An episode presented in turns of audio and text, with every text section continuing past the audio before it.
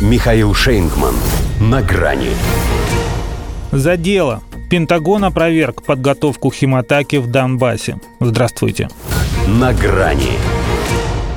Не зря все-таки в Пентагоне завели пресс-секретаря с лицом Пьеро и глазами Бассет Хаунда. Ему даже стараться не надо изображать обиду.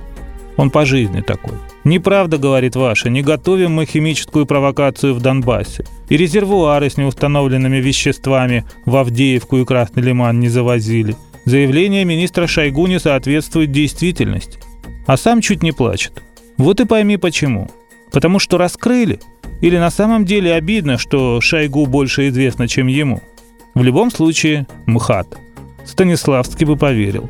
Он же не в курсе, что этими делами потому и занимаются ЧВК, а не Пентагон. Чтобы вот такому вот Джону Кирби было проще исполнять оскорбленную невинность. Мол, как вы подумать могли? Солдат удачи же перед тем, как забросить, напутствует. Если что, мы вас не знаем. Но мы-то знаем. Их 120, и химикаты у них не для опыления сельхозугодий. Потому и предупреждаем, что знаем, чтобы у них даже в мыслях не было привести это в соответствие с действительностью. Хотя мысли-то эти им куда девать. Поэтому глаз да глаз за ними. Кстати, если в Вашингтоне зацепились лишь за этот тезис, значит все остальное возражение у них не вызывает. А ведь на расширенной коллегии Минобороны шла речь совсем не только об их прошлых подвигах, но и о планах повторить, только уже у наших границ. Отработка комплексного нападения на Россию, развертывание на территории Украины ударных ракетных установок, включая гиперзвук, когда он у них появится. А пока суть до дела подготовка экстремистов, в том числе для атаки на Крым. У нас все их ходы записаны. Мы ко всему готовы. И ничему не верим. И если они еще не поняли, в чем смысл проекта договора о гарантиях безопасности, то Владимир Путин объяснил им это в самых простых выражениях. Чтобы они, если не головным, то хотя бы спинным мозгом это прочувствовали. От такой конкретики холодок-то, надо полагать, пробежал. Ведь если они, читая наши предложения, смотрели в книгу и видели фигу, то они не ошиблись. Потому что она и означает, что ничего-то у вас не выйдет, поэтому садимся и подписываем.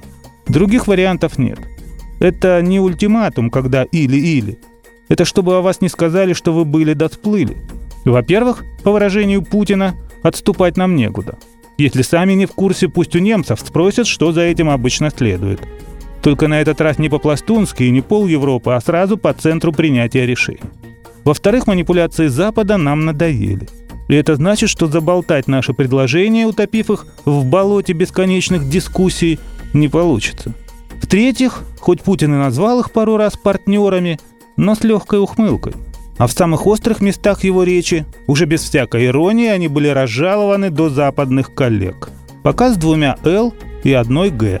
Но если опустятся до статуса «противники», то все «Г» изведутся. До свидания. На грани с Михаилом Шейнгманом.